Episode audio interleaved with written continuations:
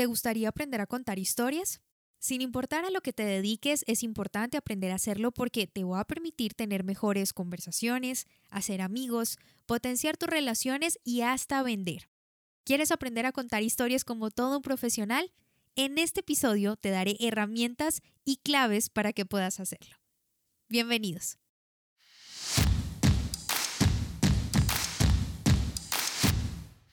Bienvenidos al podcast En Prosa, un espacio donde analizaremos cómo mejorar tus habilidades comunicativas. En este podcast, En Prosa, te ayudamos a que no seas más el tímido del grupo, que te conviertas en todo un líder y no se te dificulte expresar tus pensamientos en el momento y la manera adecuada.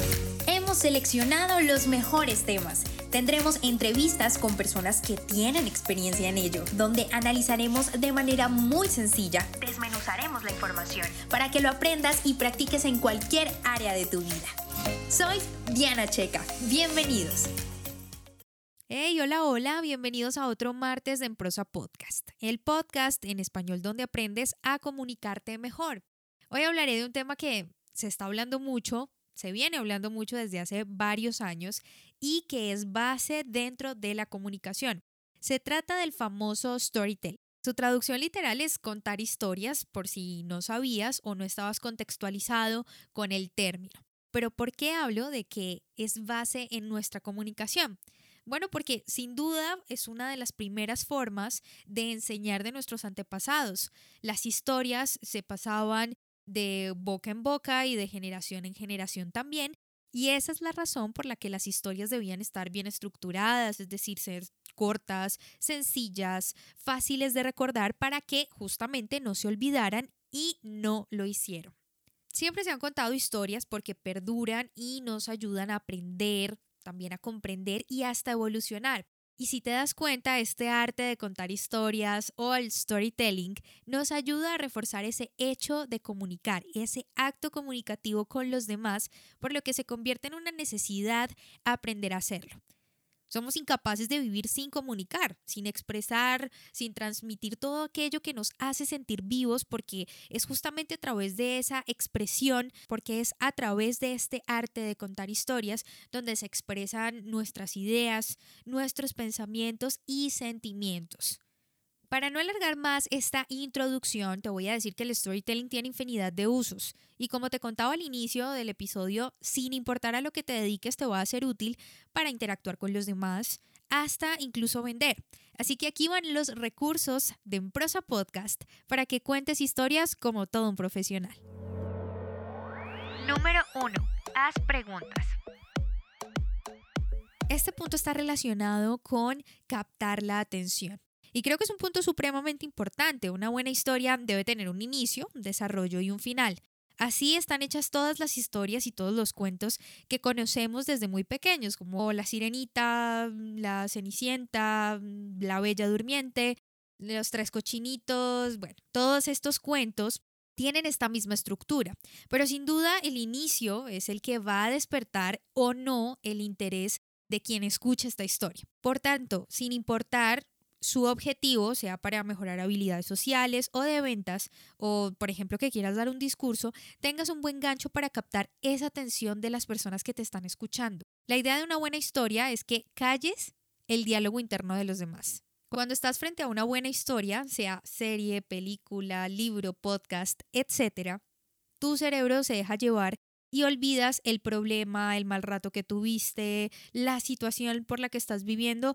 En general te desconectas de lo que está pasando porque estás atrapado en esa trama. Por esta razón debes ser muy inteligente para lograr captar esa atención de tu público. Y público me refiero a una o miles de personas que sean las que te escuchan. El tema es cómo lograr hacerlo. Bueno, existen realmente muchísimas maneras de captar la atención. Incluso tengo un episodio destinado a captar la atención y mantener la atención, que te lo recomiendo muchísimo para que también entiendas el proceso de lo que debes tener en cuenta a la hora de contar una buena historia o a la hora de pararte enfrente de alguien a hablar en público.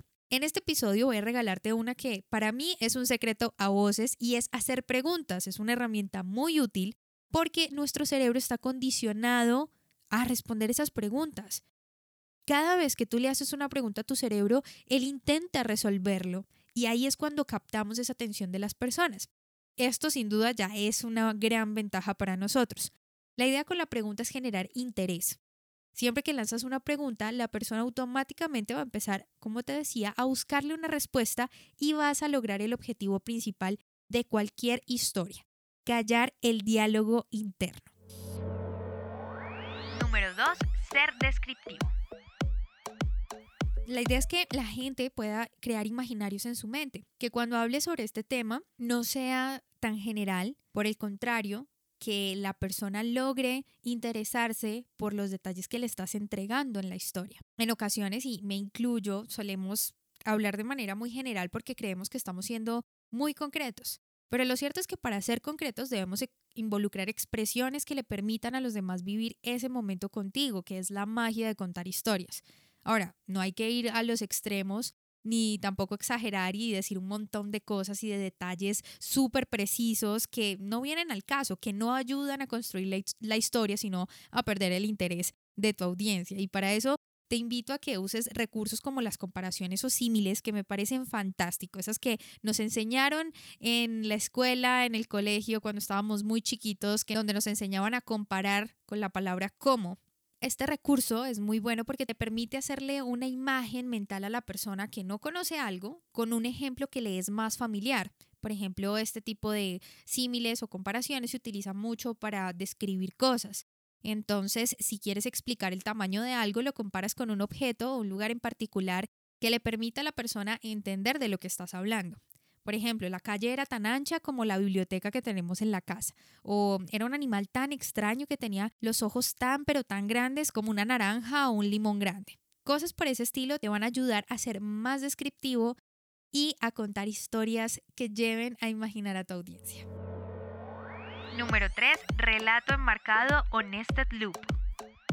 De seguro recuerdas las mil y una noches, esa historia de Cherezada y el sultán donde Sherezada cuenta historias para no ser ejecutada al día siguiente. Sin embargo, la gran estrategia de Sherezada es usar los relatos enmarcados o nested loop. ¿Pero qué son los nested loop? Antes de darte esa definición, voy a... ¿Te das cuenta de eso que acabo de hacer? Se trata de dar inicio a un relato e interrumpirlo con algo para que la persona sienta curiosidad y espere eso que ibas a decir. Si estás en una charla, en un discurso, la gente se va a esperar con muchísima intriga a que le cuentes eso que le ibas a decir, aparentemente muy importante. Sin embargo, es un gancho para lograr mantener la atención de las personas. Y en una conversación, las personas también pueden incluso preguntarte como, bueno, ¿y, qué era eso que me ibas a contar? ¿O de qué se trata el Nested Loop? No, no me terminaste de contar. Y para ponerte un ejemplo un poco más concreto, puedes hacer algo así en medio de una conversación. El otro día me vi un documental muy interesante sobre las redes sociales. Te puedo decir que es el mejor documental que me he visto en mi vida. Por cierto, ¿te gustan los documentales? Y desvías la conversación con el fin de que la persona intrigada te diga de qué se trataba el documental o que por favor le cuentes esa historia que estabas a punto de contar. Número 4. Conflicto. Toda buena historia tiene un problema que le permite volver atractiva la historia.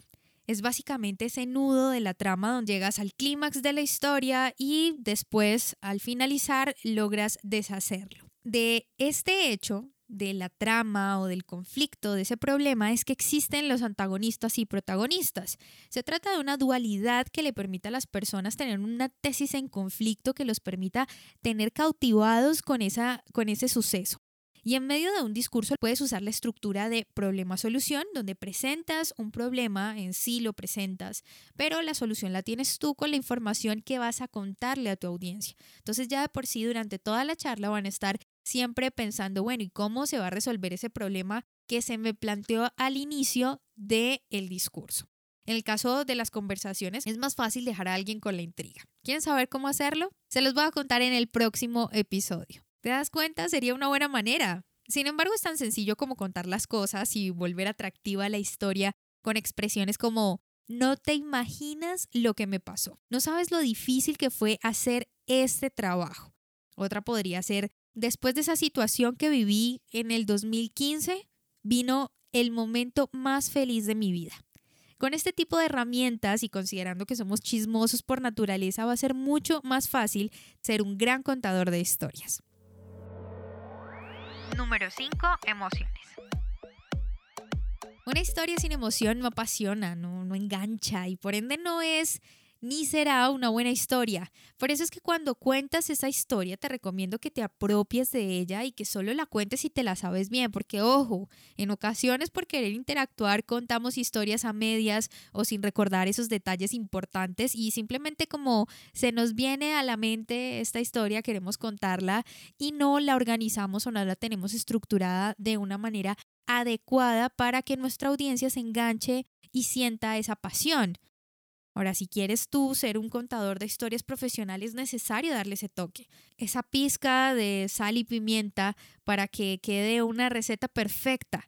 En este caso, las exageraciones de la realidad son un recurso demasiado válido. Gabriel García Márquez incluso creó el realismo mágico a partir de exagerar la realidad y este recurso logra emocionar indiscutiblemente a tu audiencia, engancharla. Ahora, no se trata de que debas hacer llorar porque en ocasiones pensamos que el lograr emocionar a nuestro público, tocar fibras, simplemente se da a partir de generar tristeza en tu público, en la persona que te escucha. Pero no, la idea es que puedas inyectar cualquier tipo de emoción como suspenso, alegría, rabia, entre muchas, muchas otras emociones para que tu relato los cautive y mantengas su atención. Un ejemplo muy concreto retomando uno de los ejemplos que ya te había puesto en el punto anterior, es, no sabes lo difícil que fue hacer ese trabajo. Para hacerlo tuve que enfrentarme a toda la oficina. Parecía esto como una película de esas de acción, ¿has visto? Donde el protagonista está solo y se tiene que pelear con todo el elenco. Bueno, algo así. Era la gente más complicada que te puedas imaginar. Intransigentes todos y me tocó luchar con todos ellos durante un año. Cosas como esas están exagerando bastante la realidad, pero le permite a quien te escucha tocar esas fibras de las que hablábamos.